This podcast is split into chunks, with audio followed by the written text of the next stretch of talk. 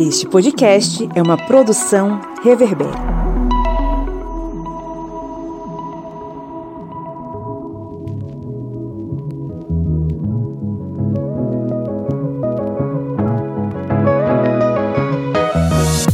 Olá, historiantes! Está entrando no ar mais um episódio do seu humilde programete, a trincheira final contra o império da ignorância, o sumo do chique-chique de conhecimento. É o podcast do historiante da beira do São Francisco para o mundo. Estou aqui acompanhado do senhor Kleber Roberto. E aí, pessoal, beleza? A senhora Lídia Verônica. Oi, oi! E a alguns, muitos quilômetros de distância daqui, no sul de Minas Gerais, está falando o seu Felipe Bonsanto. Olá, Felipe. Olá, galera. Boa noite. Prazerzão estar aqui nervoso para participar dessa mesa, mas vamos que vamos. Felipe, Felipe está chegando hoje, caros ouvintes, é a primeira vez que ele está participando. Felipe agora vai compor a nossa mesa. É, em alguns programas vocês vão ouvir o tostão da voz do senhor Felipe. Felipe, fala pra gente quem é você na fila do pão. Na fila do pão eu sou aquele cara contra esse governo desgramado que tá aí. Sou a pessoa que tá tentando sobreviver para conseguir o pão e tentar lutar por um país melhor através da educação. Não era para rimar não, mas acabou rimando.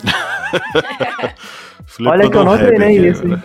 Eu não treinei isso em casa. Mas é basicamente isso, anti-bolsonarista, totalmente. Trabalho com educação, acredito muito no poder da educação e da transformação através dela. E estamos aí tentando aprender um pouco mais, sempre buscando algo novo e buscando desafios. E tô aí na mesa agora para poder tentar contribuir com alguma coisa para a galera do historiante. É, o historiante marcando a sua tradição de ser uma bancada extremamente diversificada e promover a interdisciplinaridade, né? Felipe, você tá, é formado em qual área? Eu sou formado em administração mas sou tenho especialidade na área de educação, em gestão educacional e docência, bem focado para a área de educação à distância. Perfeito. Então, mais um querido amigo que compõe agora a mesa, seja muito bem-vindo. E já chega hoje num tema que é extremamente importante e fundamental para todos nós, porque ele está ligado diretamente com a geladeira, com o fogão, com o estômago dos brasileiros, que é a insegurança alimentar e a fome no Brasil. Esse, esse é um tema que a gente gente já queria trocar uma ideia, o Kleber, inclusive, mencionou um dia desse aí no nosso grupo de. Não é o grupo secreto, não, tá? É o grupo do, do, do, dos membros do historiante, de que ele estava afim de falar sobre esse assunto e realmente é algo que nós não podemos esquecer, nós não podemos é, deixar de lado, porque é fundamental para a sobrevivência minha, sua, você que está nos ouvindo e principalmente aí da, do nosso futuro enquanto nação. Então hoje a gente vai falar sobre esse assunto, vamos tentar refletir, vamos tentar analisar com o máximo de referências possíveis possíveis esse tema, mas antes, obviamente, vamos para os nossos recadinhos.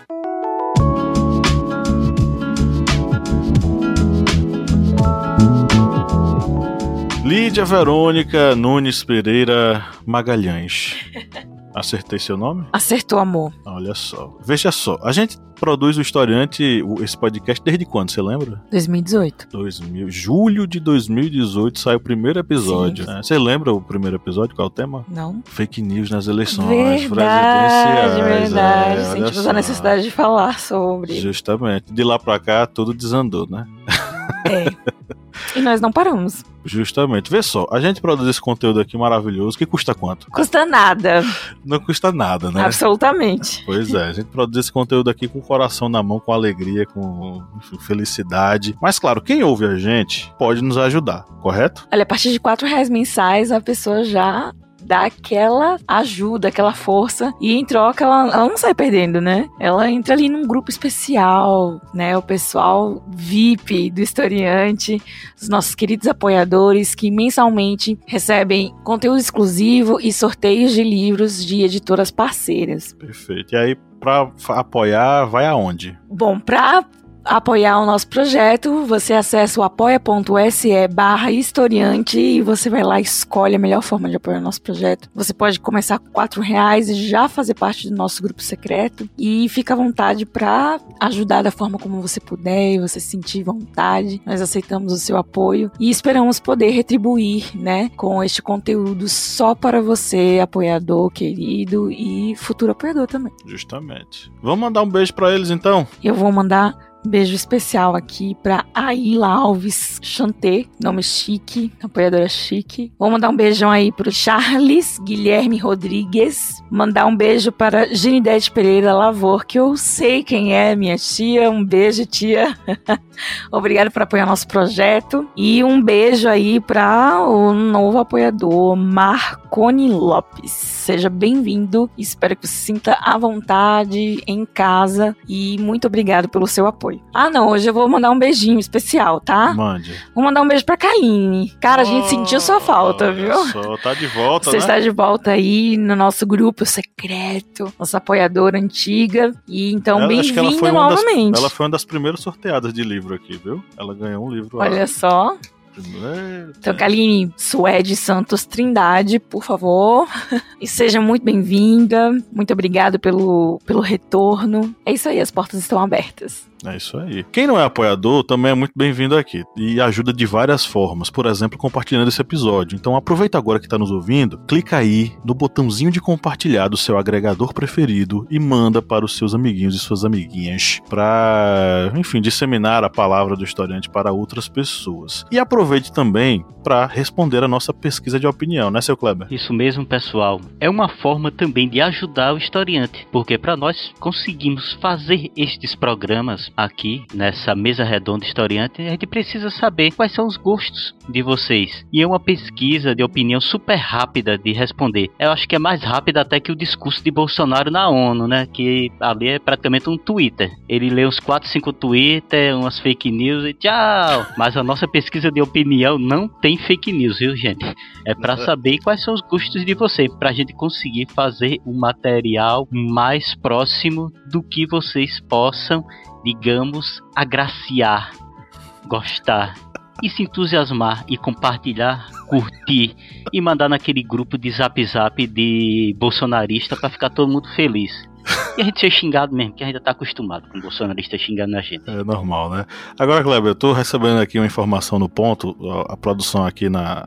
Tá mandando aqui um- uma informação que tem um negócio aí chamado Historiante Play rodando. É sério isso? Você tá sabendo de alguma coisa? Isso mesmo. Você que acompanha o Historiante sabe que nós temos também a TV Historiante, o nosso canal no YouTube, com muito material bem interessante. E você pode ser também um membro da TV Historiante e acessar a Historiante Play. E isso a partir, olha gente, olha o valor. Olha o valor, meu Deus do céu, o gerente tá, tá doido. O gerente tá, tá enlouqueceu. A partir de 14,99, gente. A partir desse valor você vai ter acesso aos cursos que vão estar disponíveis lá na Historiante Play. Você não vai precisar baixar um milhão de aplicativos para acompanhar esses cursos, pois eles vão estar postados e você vai assistir a hora que quiser, no momento assim que você puder assistir e ter mais conteúdos. E já temos dois cursos lá que eu acho que são os nossos cursos mais comprados, que é o curso sobre civilizações hidráulicas,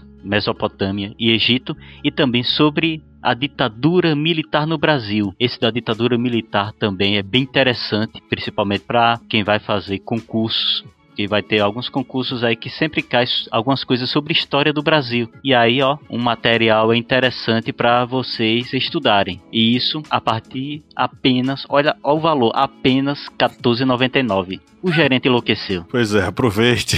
O link tá na descrição desse episódio. Se inscreva no Historiante Play todos os cursos com certificado e tem- vai ter muita novidade lá também, tá? Aguarde, porque vai valer a pena e vamos para o nosso editorial.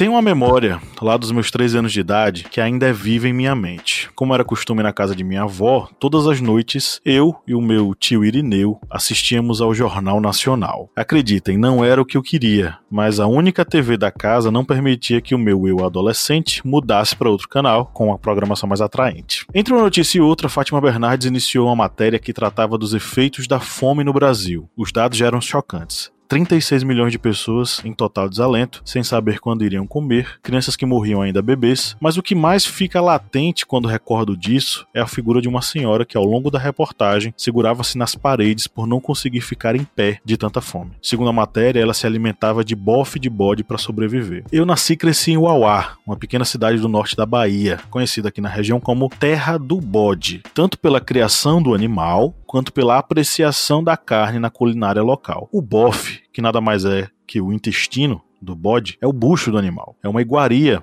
inclusive muito apreciada. Mas em diversos momentos, principalmente na escassez de comida, o bofe se torna a única proteína possível. Duas décadas depois, o fantasma da fome continua pairando sobre nossas cabeças. Conforme dados do grupo de pesquisa Alimento para a Justiça, Poder Político e Desigualdades Alimentares na Bioeconomia, com sede na Freie Universität Berlim, na Alemanha, 125,6 milhões de brasileiros sofreram com insegurança alimentar durante a pandemia. O número equivale a 59,3% da população população no país e se baseia em pesquisa realizada entre agosto e dezembro de 2020. Há dados que mostram, porém, que o problema é anterior à pandemia. Em 2017 e 2018, foi registrado o maior índice de insegurança alimentar no país desde que o Instituto Brasileiro de Geografia e Estatística, o IBGE, que ficou sem verba para fazer pesquisa por causa do Bolsonaro, começou a fazer levantamento em 2004. Ao todo, 84,9 milhões de brasileiros moravam em domicílios com algum grau de insegurança alimentar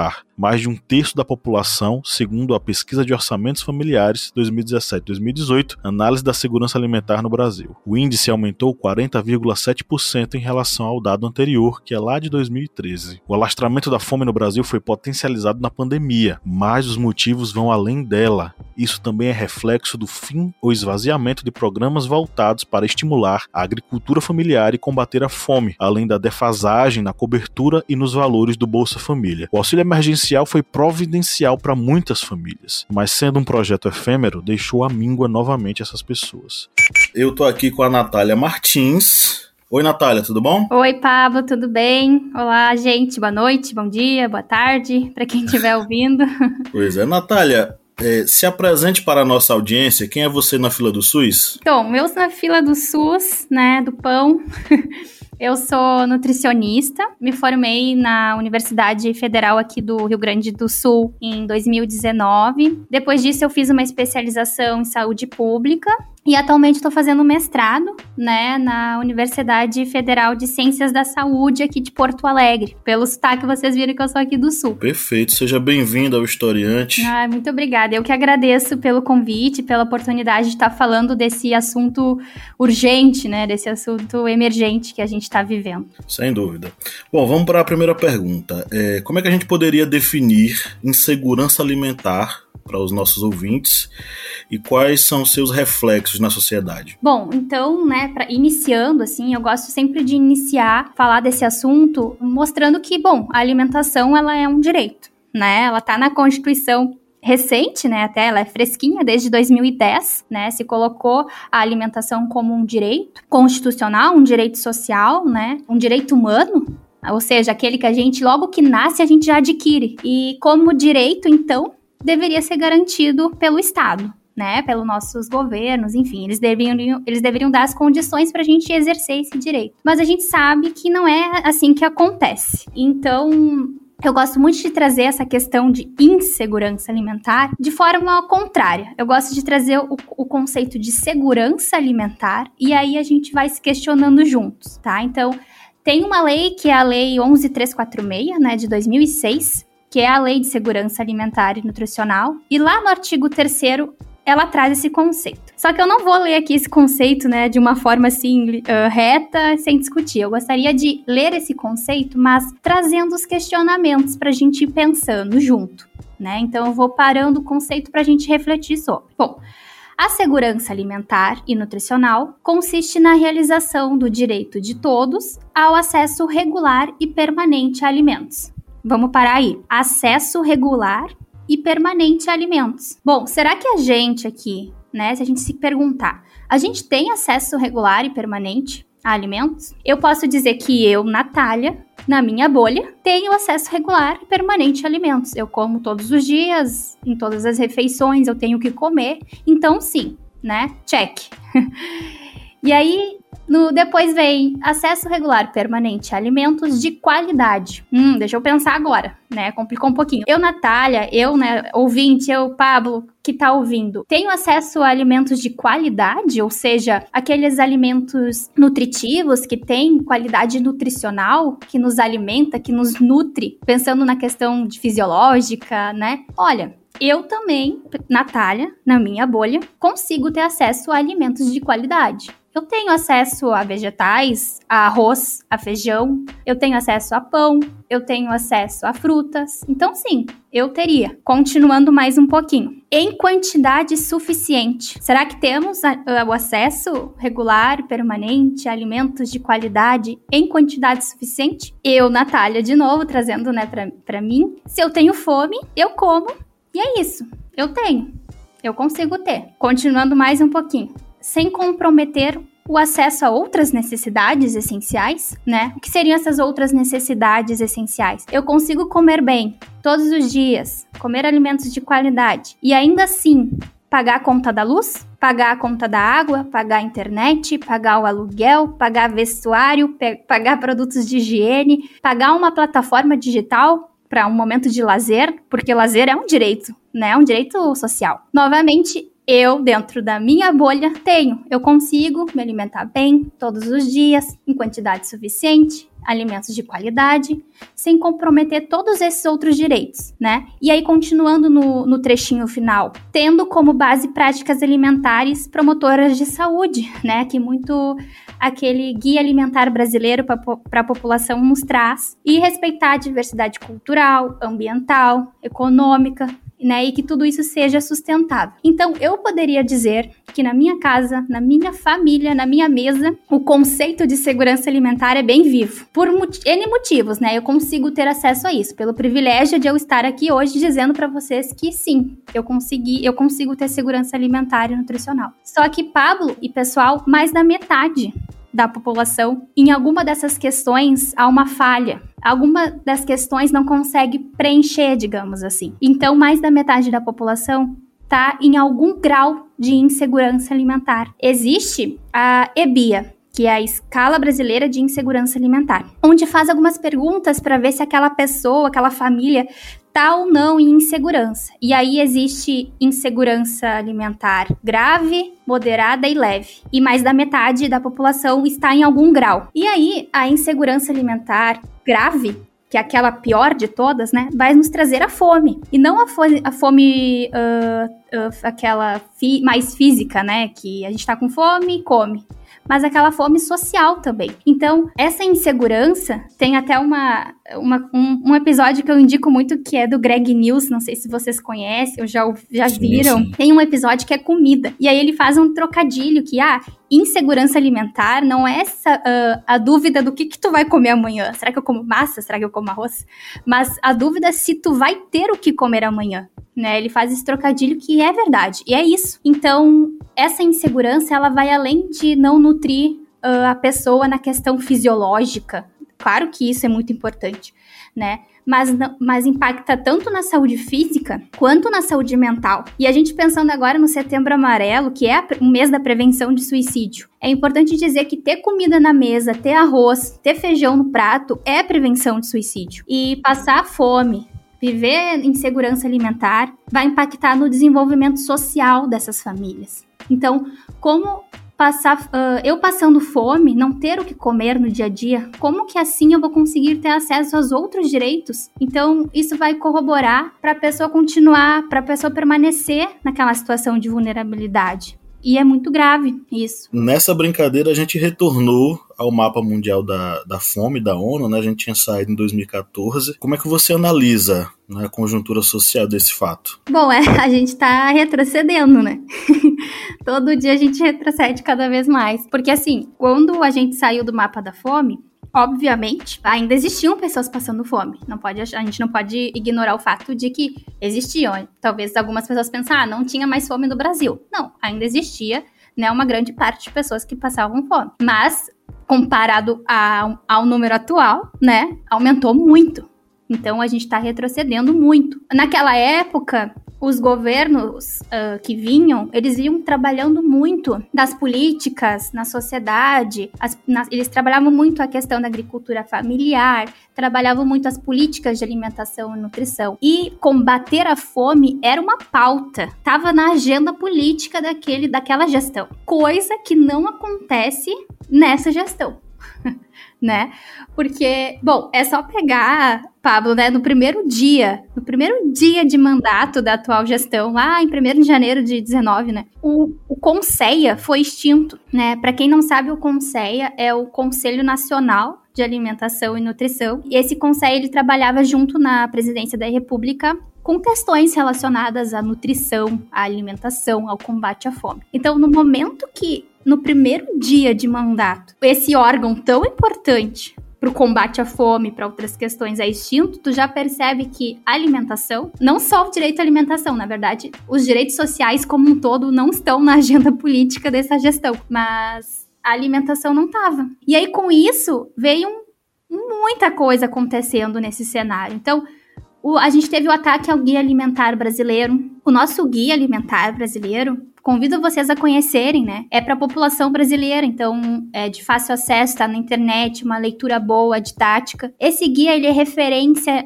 internacional. Muitos países adoram o nosso guia, elogiam muito. E aí vem Uh, as indústrias dos ultraprocessados atacar o nosso guia, pedir uma revisão do nosso guia. Por quê? Porque, obviamente, que o guia estava, estava impactando no lucro dessas empresas. Obviamente. Por isso que eles, né, pediram uma revisão. Porque muitos do capitalismo como é hoje, eles, eles lucram bem mais com a nossa doença do que a nossa saúde. Então, é muito importante, né? Pensando agora que ano que vem é eleição. É uma chance de mudança do nosso cenário. E é importante que a gente leia o que, que aquele governo, o que, que aquela gestão fala sobre os direitos sociais de uma forma geral, mas pensando aqui na alimentação, né? A alimentação tá naquela agenda política, quais projetos eles têm para combater a fome? Claro, não, não tô negando que a pandemia ela veio e impactou toda na questão econômica. Muita gente perdeu emprego, aumentou o número de pessoas em situação de rua, muitas coisas aconteceram. Só que a gestão, do jeito que foi lidado com esse problema, a gente consegue ver, né? Então, que, que. Bom, é muito grave, né, gente? Parece que a gente tá falando uma coisa triste, mas é algo que é real, né, Pablo?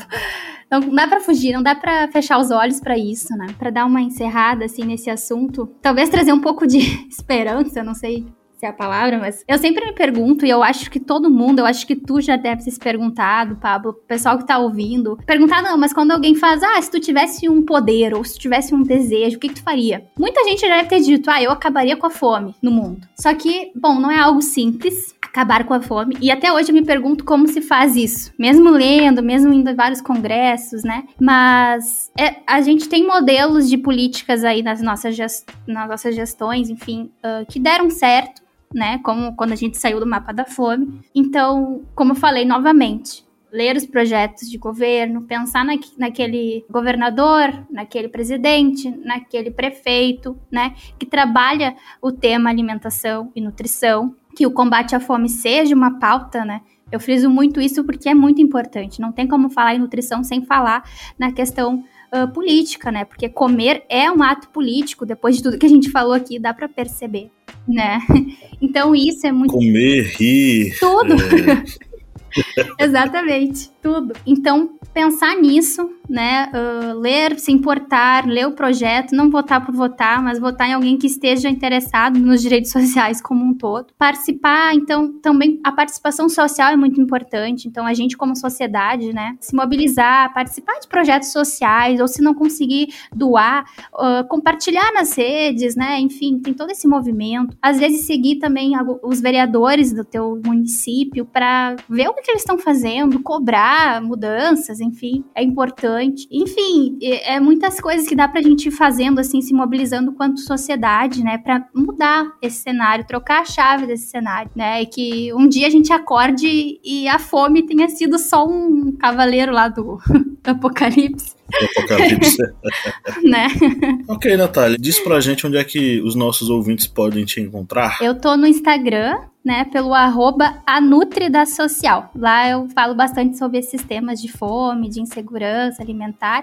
E agora eu tô com um projetinho de divulgar as nutricionistas que trabalham na, na área social, né? que trabalha na saúde pública, enfim. Então, fiquem bem à vontade para ir lá, conversar, trocar, compartilhar, enfim. Perfeito. É, Natália, muito obrigado pela sua participação, tá? O problema da fome no Brasil é histórico e estrutural, envolvendo fenômenos anteriores ao presente quadro da crise sanitária. O processo de construção da sociedade brasileira foi atravessado por diferentes formas de exploração e desigualdade que, entre outras implicações, agravaram os níveis da pobreza e tornaram a fome uma constante social. O direito humano à alimentação adequada tem, portanto, duas dimensões: a de estar livre da fome e a do acesso a uma alimentação adequada. Como garantir que todos os brasileiros tenham acesso a esse direito quando temos um governo que trabalha para assassiná-los?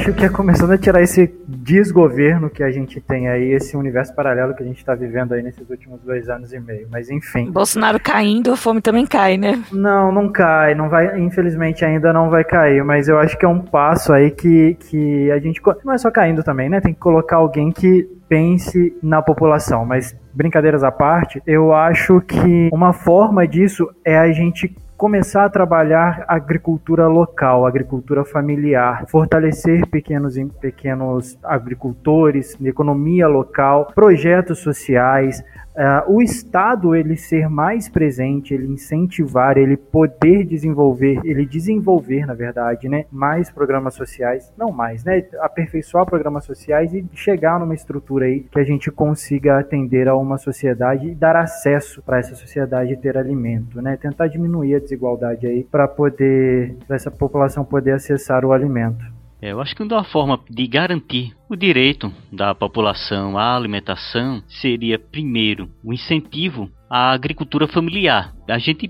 pode esquecer, viu, quem ouvinte do historiante, quem estiver ouvindo aqui, você esqueça o agronegócio. O agronegócio quer vender commodity, quer plantar soja, quer plantar coisas para exportação. Eles não querem plantar nada para ficar no Brasil. A primeira coisa que a gente deixa bem clara é isso, porque sempre as pesquisas que são publicadas é, indicam que quase a totalidade dos alimentos ali fica girando sempre entre 80 e 85% dos alimentos consumidos na mesa do brasileiro vem da agricultura familiar. Então, deveria primeiro haver um investimento alto na agricultura familiar. Mas não adianta somente aplicar a verba na agricultura familiar. Tem que também haver uma forma da população conseguir adquirir os alimentos. E uma das formas da população conseguir adquirir o alimento seria garantia ao emprego, ou seja, a redução dessas taxas avassaladoras de desemprego. E essas taxas de desemprego, além de serem altas, elas não incluem os desalentados, que são aquelas pessoas que já não procuram mais empregos, e também a grande maioria de pessoas que trabalham como autônomos. E a gente sabe que a grande maioria dos autônomos tem uma renda que acaba muitas vezes não sendo suficiente para conseguir comprar o necessário para o um mês, já que vemos a inflação galopante novamente assolando a mesa dos brasileiros. Isso daí seriam formas de se garantir a alimentação básica para o brasileiro. Muitas pessoas ainda continuam com aquele discurso, acho que Pablo vai colocar aqui um bi, aquele discurso de safado, de ficar dizendo: "Ah, Bolsa Família só para dar dinheiro para vagabundo". A primeira coisa, quem diz que o Bolsa Família é dinheiro para dar a vagabundo, a pessoa que diz isso é vagabundo, a pessoa que diz isso é safado. A pessoa que diz isso é pilantra que não estuda e que não vai atrás de, de ter conhecimento com relação a isso isso. Mal intencionado. Mal intencionado. Porque uma pessoa que vai receber um auxílio que não chega nem a metade de um salário mínimo, ele vai usar isso para sua alimentação. Aí alguém pode dizer: "Ah, mas tem alguém que pega o Bolsa Família e vai comprar celular, vai comprar roupa". O dinheiro é dela. Se ela vai comprar, por exemplo, uma bicicleta, muitas vezes ela vai comprar uma bicicleta para ir para um trabalho. Muitas vezes ela vai comprar uma roupa e essa roupa vai servir para entrevista de emprego. Porque vamos pensar também o seguinte: o emprego, o empregador, ele não vai querer que vai contratar uma pessoa que chegue mal vestida no seu trabalho. Essa é a realidade. Então, se quando vê alguém comprando alguma roupa diferente, alguma roupa bonita com o Bolsa Família, não vá criticar não, porque aquele dinheiro que chegou na mão dela, muitas vezes aquela roupa que ela comprou ali vai servir para uma entrevista de emprego. Ah, a pessoa juntou dinheiro no Bolsa Família para comprar um celular. Pode ser o celular só para usar redes sociais, mas pode ser aquela rede social que aquela pessoa vai vender uma, um bolo, vai vender algo, vai usar como meio de trabalho, porque muitas pessoas apenas sabem criticar, mas são aquelas mesmas pessoas pessoas que botam. Você falou aqui gira, né? É gira, gira também a economia. Gira a economia, né? Gira a economia, é capital que está girando a economia. E muitas dessas pessoas que acabam criticando o Bolsa Família é aqueles que botam aquela venda nos olhos e esquece de um presidente que botou sigilo no seu cartão corporativo para algumas dezenas de anos, porque sabemos que ele deve estar ali extravasando e não deve estar extravasando com coisa boa não. Não, só de você ver ali os gastos de picanha com o exército brasileiro, você tem uma noção de que aquilo lá que eu falei. Ah, perdão, eu falei no podcast secreto. Só os apoiadores vão ouvir. Brincadeira, mas eu trouxe aqui, né, para essa discussão a questão do, do papel do governo, né? Que ele decide quem vai comer nesse governo, ele que decide quem vai comer ou não. Então, assim, quando a gente vê os gastos e as prioridades do governo, a gente tem cada vez mais certeza que a fome não é uma prioridade a ser combatida, né? Um problema a ser combatido nesse governo. Enfim, a, a, o brasileiro jamais vai ter autonomia alimentar quando o alimento não for, digamos assim, democrático, né? Não, a soberania, como o MST fala, né, da soberania alimentar, que é justamente você poder escolher comer saudável ou não. A gente vive num momento em que a insegurança alimentar está justamente nessa questão do se vou comer ou se não vou comer. Enfim, é como aquela piadinha. Fala, rapaz. Eu lembrei de uma piadinha muito antiga. Boba, gente. Nada a ver aqui, é um assunto super sério, né? Mas eu lembrei daquela piadinha que era, é um livro de piadas portuguesas, sabe? Hum. E aí tá lá no voo, né? E aí a aeromoça pergunta: jantar? O que é que tem pra jantar? Ela sim ou não? e enfim, é basicamente isso, a gente tá vivendo esse momento. O que é que tem para jantar? O que é que tem para almoço? Ou tem ou não tem. Não tem o que escolher. Então, a discussão que a MST levanta sobre a soberania alimentar é justamente essa questão de poder se alimentar bem ou não. E no caso, não existe democratizar. A comida não é uma coisa democrática no país. Então a gente jamais vai poder escolher se a gente come saudável ou não. A gente tem que escolher se come ou não. A gente está num país que tem uma insegurança alimentar gigante, mas que foi o terceiro maior produtor de alimentos no mundo em 2020. Estranho isso, né? Pois é. E interessante que você fale isso porque é, tem um autor que eu descobri recentemente ele, eu não vou dizer que eu era leitor dele anteriormente, mas o descobri, que é o Jean Ziegler. Ele foi professor de sociologia da Universidade de Genebra, de Sorbonne, ele foi integrante das Nações Unidas, ocupou diversos cargos, dentre eles, né, como relator especial para o direito à alimentação é, durante oito anos, né, além de ter sido membro do Comitê Consultivo sobre Direitos Humanos da ONU também durante vários anos. Ele, inclusive, é conhecido pela frase: uma criança que morre de fome é uma criança assassinada nada. E por que, que ele fala isso? Porque, segundo Ziegler, um dos pilares principais, e, foi, e é por isso que eu digo que foi bom que o Felipe tenha mencionado isso, é que a fome, ou a geopolítica da fome, está baseada necessariamente na, no controle, né? Um dos argumentos, no controle dos grandes grupos econômicos do setor agrícola. Então, é, as 200 maiores empresas que controlam cerca aí de um quarto da produção mundial, com lucros astronômicos, elas dominam não apenas a formação dos preços e o comércio de alimentos mas os setores essenciais da agroindústria. Sementes, adubos, pesticidas, estocagem, transporte e por aí vai. Então é esse grupo que domina esse, esse toda essa economia que organiza, gerencia e empreende essa geopolítica da fome. Né? Então, é, são várias empresas que a gente pode citar: a Monsanto, Pioneer, Syngenta, Cargill, Bayer e por aí vai. Então, são, são esses grupos econômicos que, que, que organizam isso, aliado a um processo de liberal, essa, essa palavra tão gostosa que os amigos de Kleber utilizam, né? os amigos entre aspas, o liberalismo econômico. Muita gente diz falta liberalismo ao Brasil. E aí o professor vai dizer o seguinte, né? O Ziegler vai dizer o seguinte, é no livro Destruição em Massa, Geopolítica da Fome. Ele vai apontar que esse discurso, ele é construído para causar certa, enfim, comodificação da sociedade para ela, ela ficar tranquila e acreditar que os efeitos da fome são efeitos naturais. O que é que, o que, é que esse discurso levanta? A ideia de que existe, não existe produção suficiente para todo mundo. Não dá para produzir comida para todo mundo, sendo que na verdade esse discurso existe é justamente para legitimar os grupos econômicos do agronegócio para que eles continuem produzindo em larga escala e vendendo de acordo com, suas, com seus interesses econômicos. Para o professor, os, os estados mais pobres do, do, do, hemisfério sul, eles perderam a sua soberania dentro dessa perspectiva liberal. E a perda da sua soberania também foi a perda da sua capacidade produtiva alimentar. Quando isso acontece, grupos nacionais do agronegócio se vendem para o capital externo e fazem aquilo que a gente conhece bastante, né, que é vender para fora e que se lasque quem está aqui dentro. Ia falar sobre a tão polêmica questão da reforma agrária, né? Que a reforma agrária ela talvez, né, pudesse mudar essa questão da soberania alimentar, né, como você está falando aí, que é um dos discursos do, do MST, né, essa questão da reforma agrária, porque o ter o chão ali para plantar, ele também ele vai proporcionar não só o bem-estar né, na questão de ter um teto, uma casa, um algo, mas poder plantar o que comer, né? E aí é que tá essa questão da soberania alimentar e a reforma agrária, que deveria ser urgente. Né? Só complementar rapidinho o que o Pablo falou, a questão do, dos grandes, dos grandes conglomerados aí de mercado, alguma coisa assim, na minha pesquisa, até para o episódio de hoje, tem uma discrepância muito grande. Quem domina esse mercado, os supermerc supermercados, hiper hipermercados, as grandes redes, né, no Brasil são 93% e contra os pequenos agricultores, né, que movimentam a agricultura domiciliar, aquela agricultura pequena, são só 7%. Familiar, né? Familiar, isso, obrigado.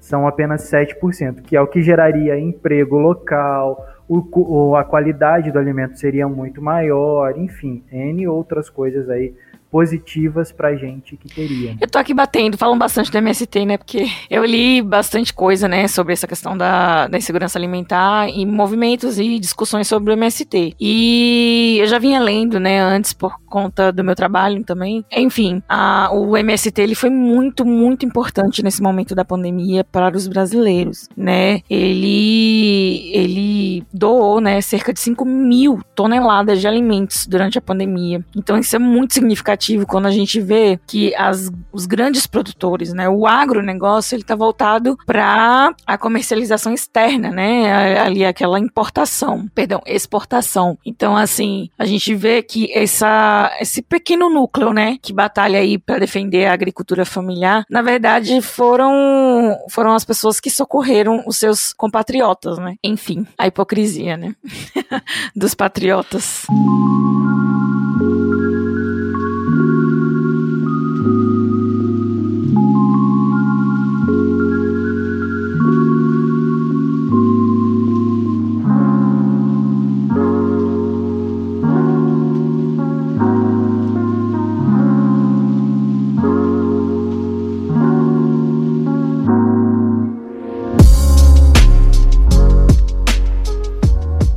Queria lançar uma pergunta para vocês, para a gente dar mais uma girada aqui antes da gente ir para a interação com os ouvintes, que é o seguinte: a gente apontou aqui o agronegócio, mas quais fatores vocês identificam que sejam responsáveis pelo retorno dessa insegurança alimentar ou pela ampliação da insegurança alimentar na sociedade brasileira nesse momento aqui do, do com o advento do governo do do Besta Fera? Bem, eu acho que com essa questão de de fatores que podem ser identificados para a volta da fome mesmo ao Brasil, a gente pode identificar questões econômicas. A economia no Brasil, antes mesmo da pandemia, já vinha se fragilizando, já vinha mal das pernas desde o golpe contra Dilma Rousseff. A economia ela já vinha degringolando, porque lembrando que o golpe não só foi quando o Temer botou a faixa presidencial, não. O golpe foi bem antes, quando a presidenta ela tentava fazer reformas para tentar impulsionar a economia e aquele Eduardo Cunha ficava só maconumando com ali com o Centrão para impedir as reformas, para literalmente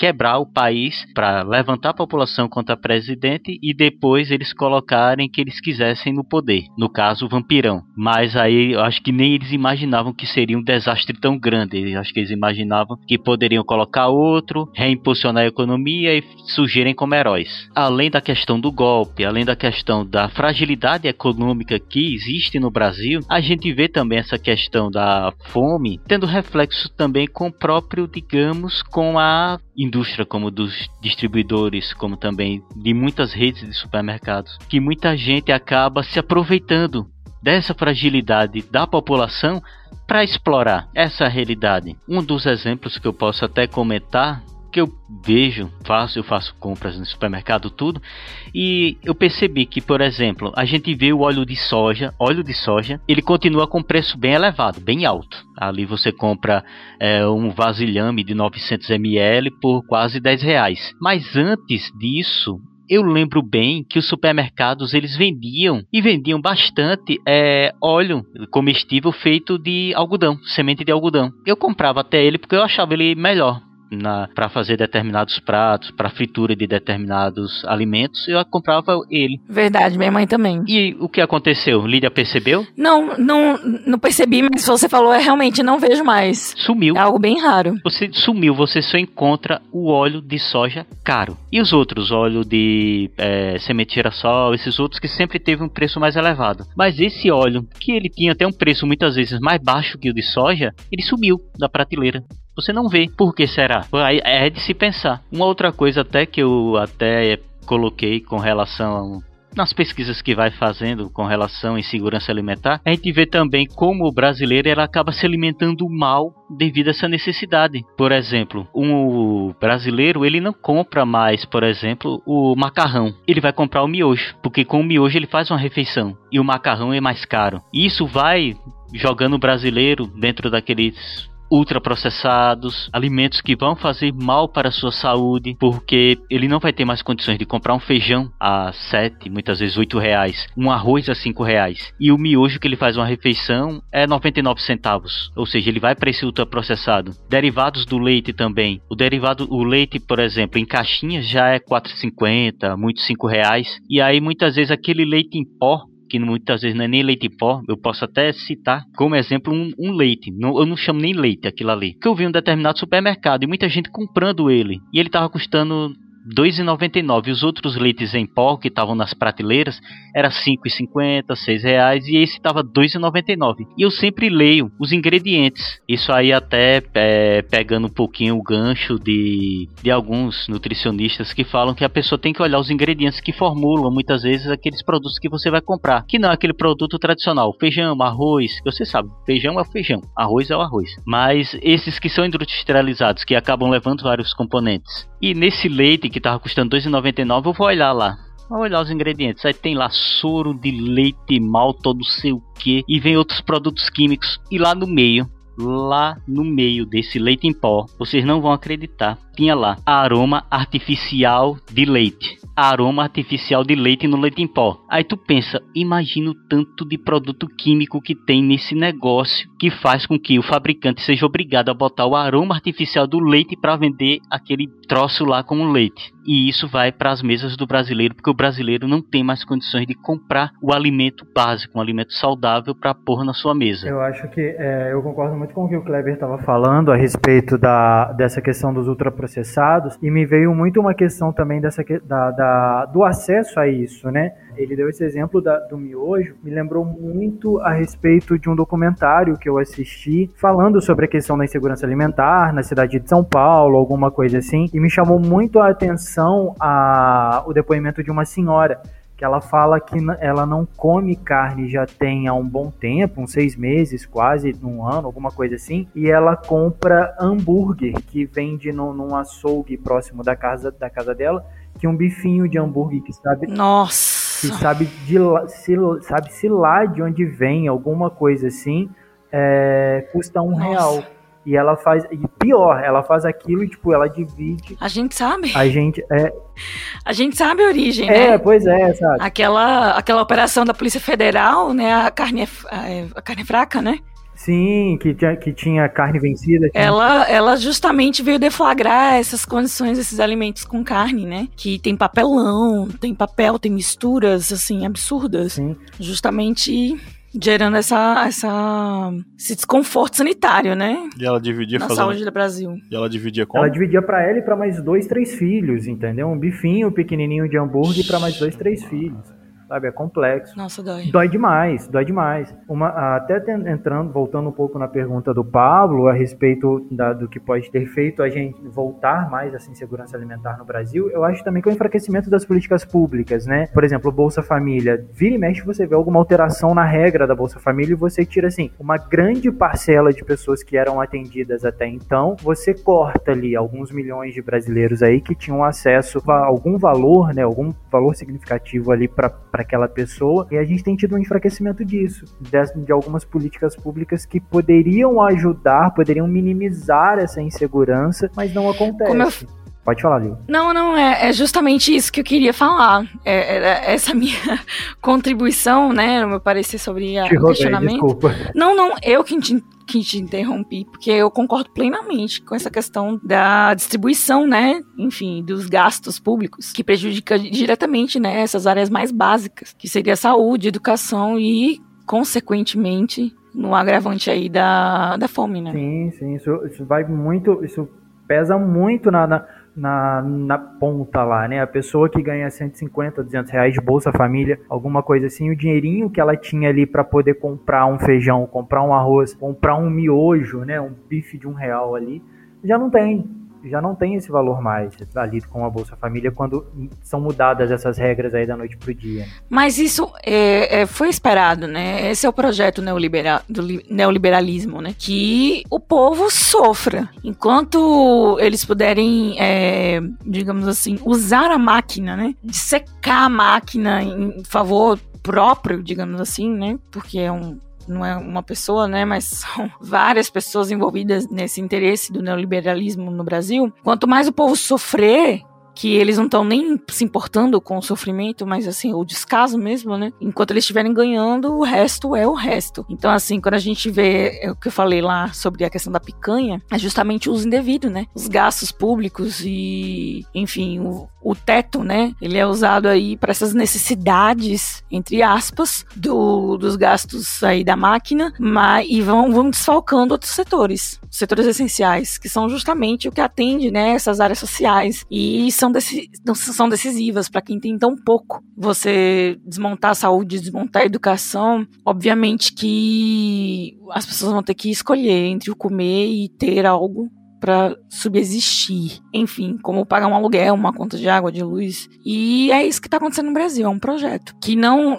eu não vou dizer assim, é o, é o ódio ao povo, né? É diretamente ligado ao massacre. Mas economicamente é, falando, eu, eu acredito que eles não, não é que eles façam intencionalmente Embora não, é eu acredito mulher. que seja realmente para ah, excluir o pobre. É ódio de excluir classe. o povo. É ódio de classe. No sentido de eu nem me importo se ele vive ou não. Isso, é racismo de classe. É racismo de classe, na pura essência. Mas tá enfim, é o neoliberalismo que está dominando a nossa economia, né? E por sua vez, o governo rapando, né?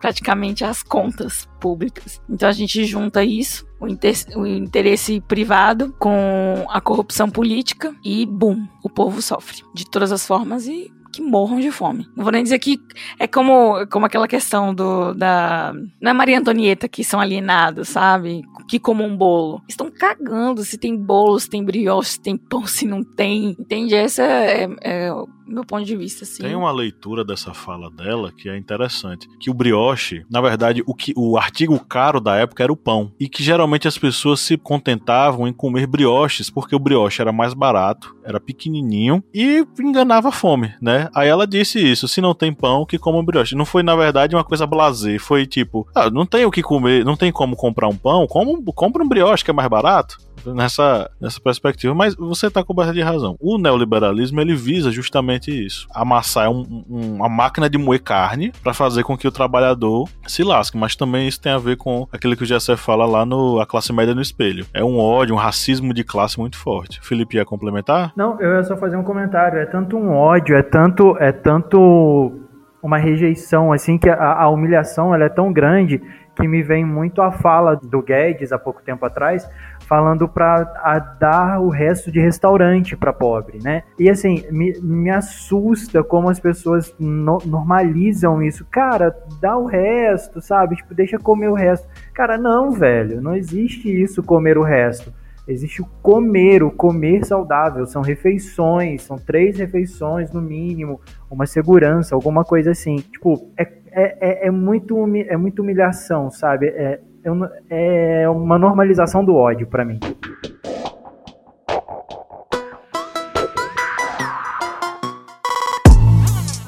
Agora para as nossas interações com os nossos ouvintes, né? É, você que está nos ouvindo, você pode interagir conosco e mandar a sua fala, sua pergunta, sua reflexão sobre o tema do podcast. Basta você acessar o arroba historiante no Facebook, no Twitter e no Instagram. É, geralmente a gente tem aqui, sei lá, 30, 40 comentários que não dá nem para falar tudo. Dessa vez foram só dois, né? O pessoal não se sentiu tão motivado para participar dessa vez. Eu acredito que as pessoas também estão é não estão familiarizadas ainda com o termo, né?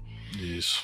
Eu acho que por se tratar de fome explicitamente, acho que as pessoas elas não associam essa insegurança alimentar como uma falta de escolha, que é a questão da fome, né? Mas como assim, tipo, ai, não vou comer carne, fulano não pode comer carne, entende? Uhum. Ok, e aí, galera? O que, é que vocês têm aí pra nós? O que, é que vocês querem comentar aí? Posso começar? Pode. Tô falante hoje, né? Enfim, é, eu vou ler aqui da Diele Batista, arroba Diele Batista, opa. E aí eu vou chamar o Felipe aqui pra comentar comigo. Ela fala assim, esse é o tema e para mim mais assombra o brasileiro. A maior parte da população está ou já esteve nessa situação. Eu acredito que a solução é a agricultura familiar. A conta não fecha. Um país com terras tão férteis e a população sofrer com isso, poderíamos ser exemplo de população que não vive isso, mas o agronegócio e a extração de madeira não deixa. Bom, entendi, né? É aquilo lá que eu falei lá atrás sobre a reforma agrária, né? Então a GL ela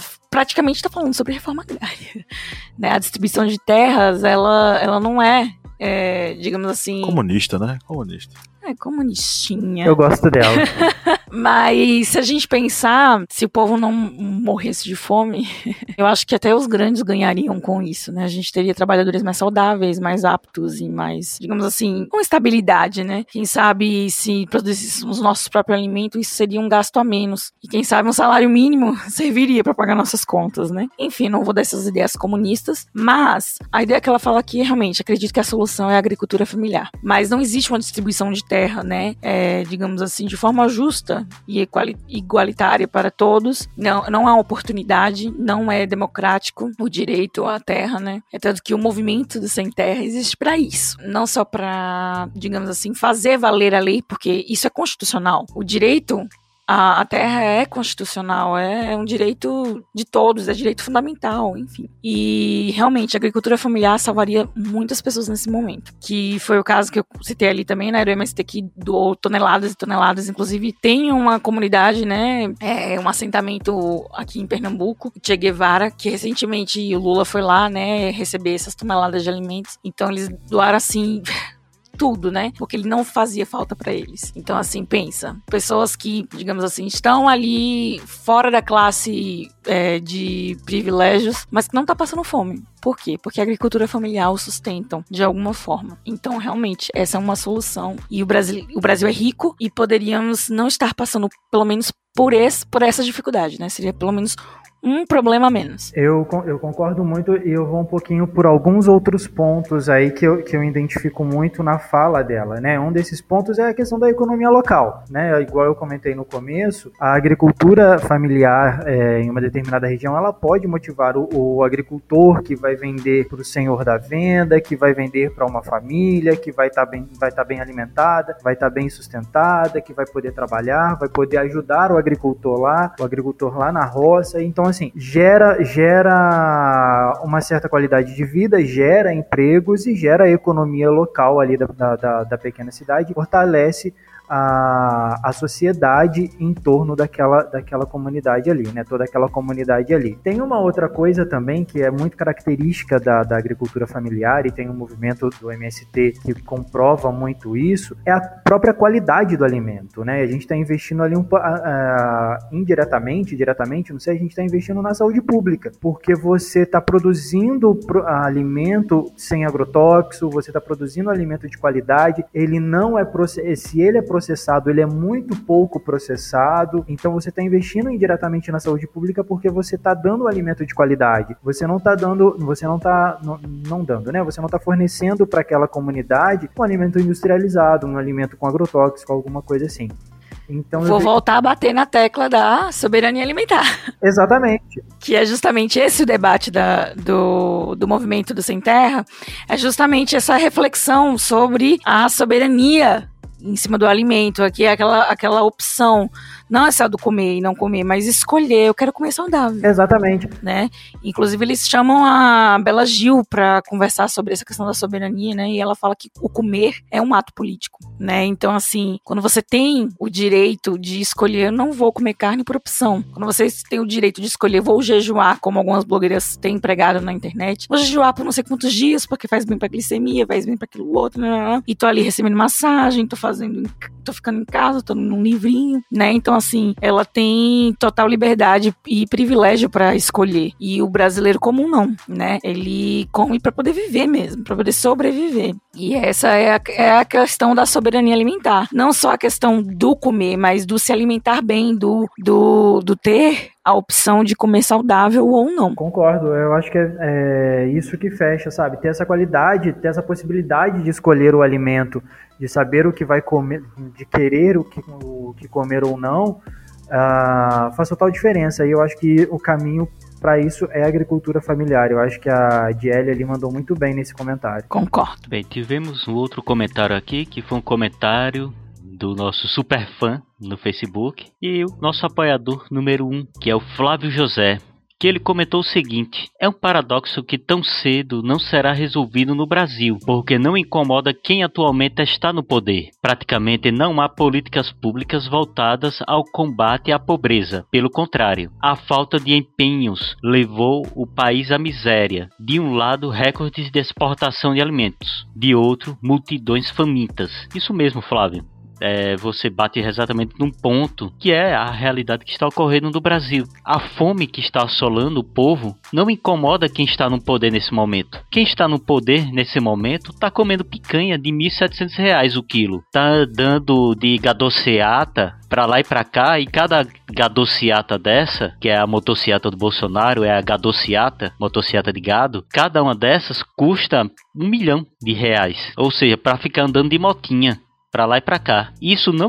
ou seja, a fome não está incomodando ele, não está incomodando a presidência. A gente voltar um pouquinho no tempo, a gente lembra que é, Paulo Guedes, uma paulada na cabeça dele, porque só assim para ver se os parafusos que estão dentro daquele cérebro começam a funcionar direito. Que porra é essa, Cleber?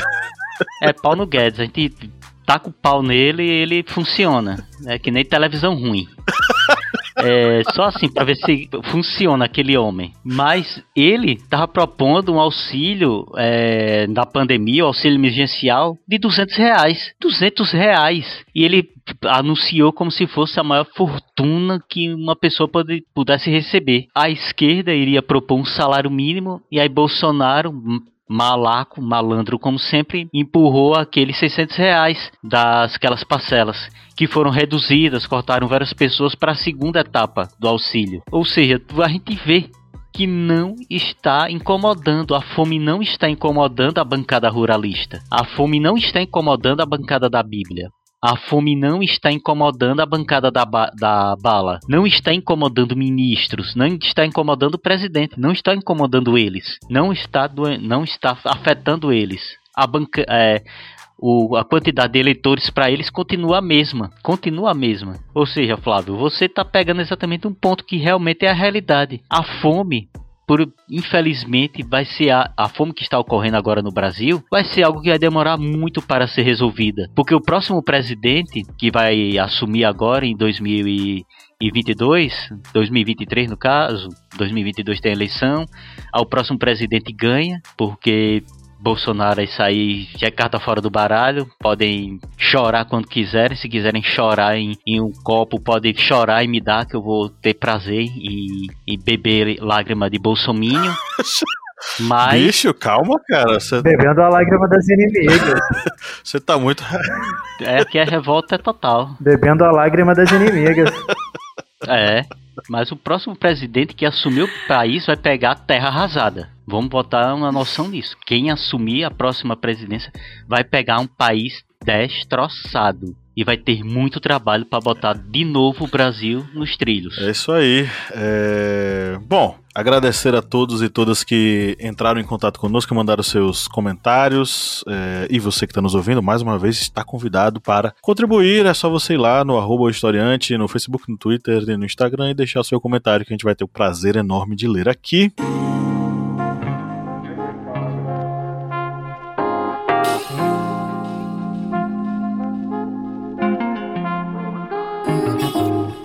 Agora sim chegamos à reta final da nossa gravação. É o momento de a gente fazer as nossas indicações. É o momento de a gente dar uma dica para essas pessoas, seja relacionada ao tema que nós trabalhamos hoje ou não, né? Sobre alguma coisa que a gente assistiu, achou bacana e resolveu sugerir. Eu vou começar a nossa rodada falando sobre um documentário que foi lançado em 2017. Foi dirigido pelo Camilo Tavares e se chama A História da Fome no Brasil. Eu sou usuário do Globoplay e assisti no Globoplay, mas eu descobri que tá no YouTube. Então, você que está nos ouvindo, pode assistir gratuitamente no YouTube. É um documentário que foi montado, foi construído, que fala sobre a trajetória né, dessa história da fome, sobre as conquistas que foram estabelecidas ali nos governos de Lula e de Dilma e como essas conquistas elas transformaram 100% a vida das pessoas no ambiente agrário e, obviamente, das pessoas das classes trabalhadoras, das classes menos favorecidas, como isso mudou o hábito de se alimentar delas, né? Então, eu acho um documentário fundamental. Eu, professor de história, tranquilamente utilizaria isso em sala de aula. Fica a dica para os nossos ouvintes que são professores de história, sociologia, filosofia, enfim. Levem esse documentário para a sala de aula. Vocês não vão perder por utilizar, tá? O... Boatos que a gente vai começar a produzir conteúdo exclusivo para os professores, né?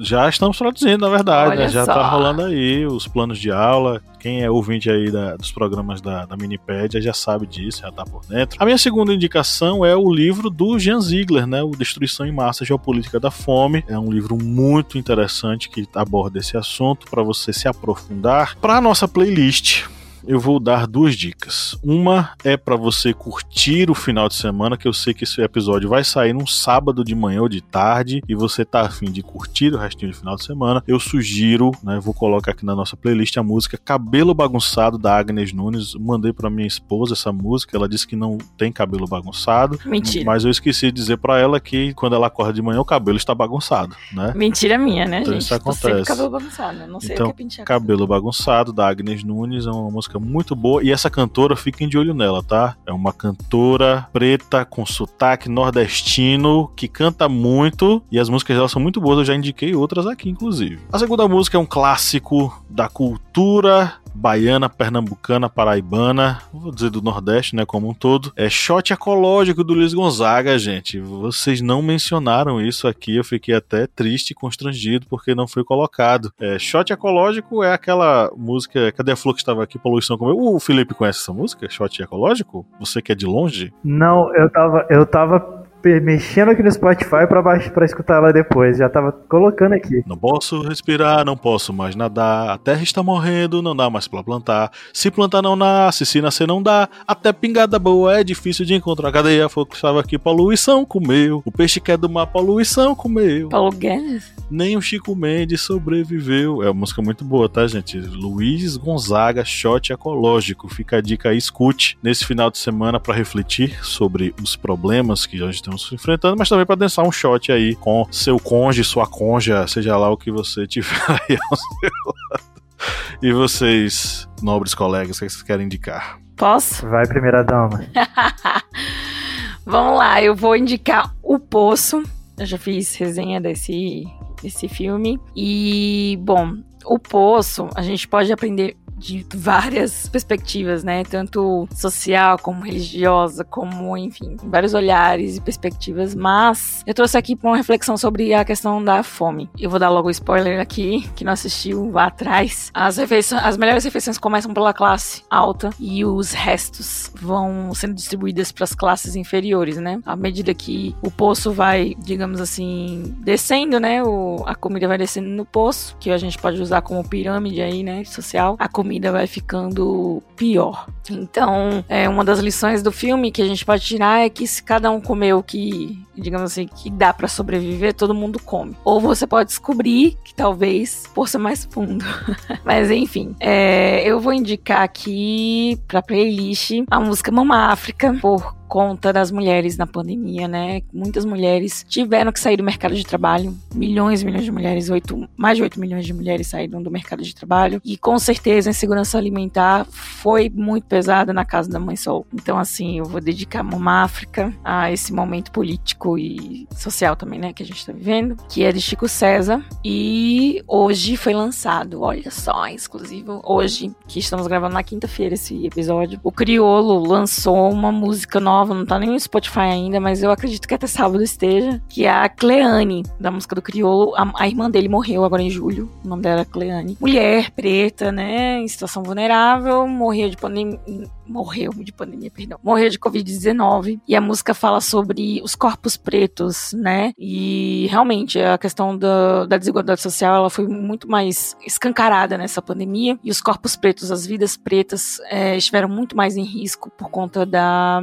da pandemia, não só da doença, mas dos problemas sociais que a pandemia trouxe, ou desencadeou, enfim. Enfim, a, Clean, é, a música Cleane, né?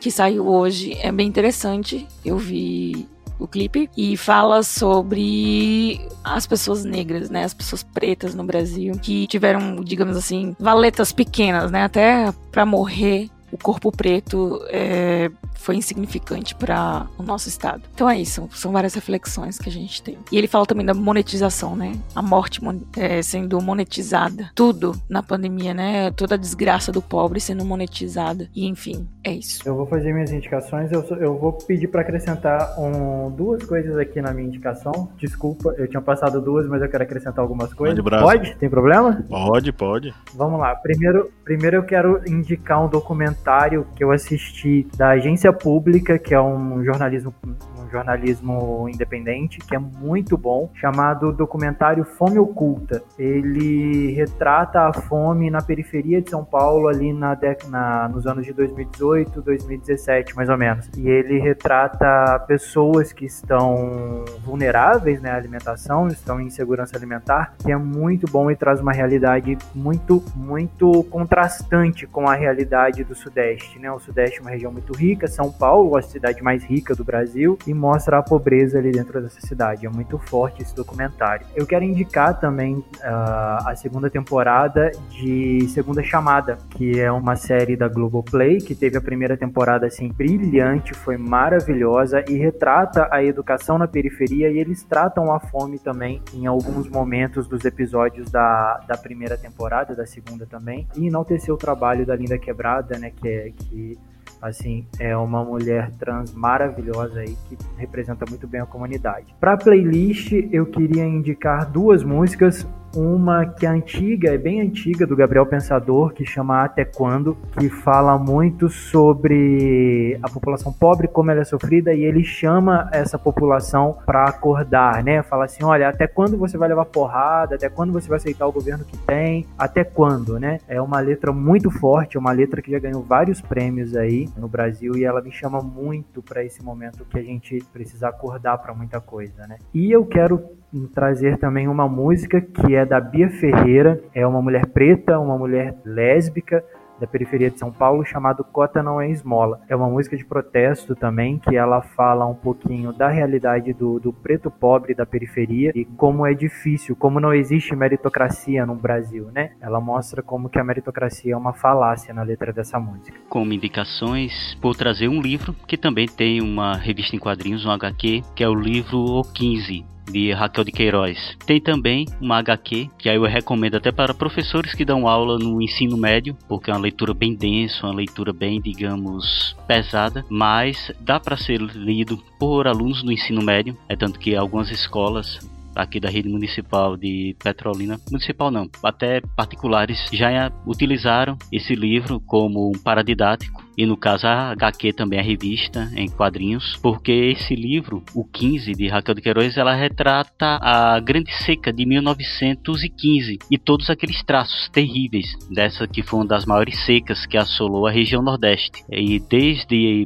a fome, o desespero, crianças se alimentando com mandioca braba. Mandioca braba, para quem não sabe, é de outras regiões, é uma mandioca que é venenosa. Não dá para se comer ela porque ela tem uma toxina muito pesada. Mas no desespero da fome, crianças se alimentam dela, acabam morrendo. Traz também os campos de concentração, viu, ouvintes? Não existiu só campos de concentração na Alemanha nazista, ocorreram também no Brasil. Esses campos de concentração que foram principalmente no estado do Ceará, na seca de 1915, para não ter o reflexo que ocorreu na Grande Seca, a maior de todas, que foi em 1877 a 79, onde milhares de flagelados acabaram indo para as regiões litorâneas. E ao governo cearense, na grande ideia, na mirabolante ideia, acabou fazendo campos de concentração para impedir que as pessoas conseguissem chegar na capital. E ficavam nesses currais humanos, como eram chamados. E eram totalmente sem estrutura, passavam fome, tinham várias doenças que assolavam esses locais. Então eu recomendo esse livro e também a revista em quadrinhos. A revista em quadrinhos é até ilustrada por Chico que é um grande ilustrador, tem um traço excelente. E como músicas, eu vou indicar duas músicas. É uma música do saudoso Chico Sainz e Nação Zumbi, que é Da Lama ao Caos. E vou indicar também a música Miséria e Fome, da banda Inocentes. Isso daí para dar uma esquentada na orelha nesse final de semana para vocês ouvirem e refletirem. Inocentes é punk? Inocentes é, com certeza. Não é só pra saber que o Chico Science é, é Mangue Beat, eu tô ligado. É isso, chegamos ao final da nossa gravação aqui. Foi muito bom estar contigo e falar ao seu ouvidinho nessa mais de uma hora de bate-papo aqui sobre um assunto tão relevante. Eu espero que você tenha compreendido todas as nuances do que representa a insegurança alimentar e a fome em nosso país e entenda que isso está muito além de apenas um tema. Isso tem a ver com política, com sociedade, principalmente com a dignidade do ser humano, que a gente está falando aqui de direitos humanos também. E lembrando, obviamente, se você curte nosso episódio, se você chegou até aqui é porque você gosta. Então, se você curte o Historiante, vá no apoia.se barra historiante e colabore com quatro reais mensais. Isso nos ajuda muito a manter esse projeto. Nós ficamos por aqui e no 3 vamos dar o nosso tchau coletivo, Felipe também. Um, dois, três. Tchau. Tchau. Até mais. Tchau.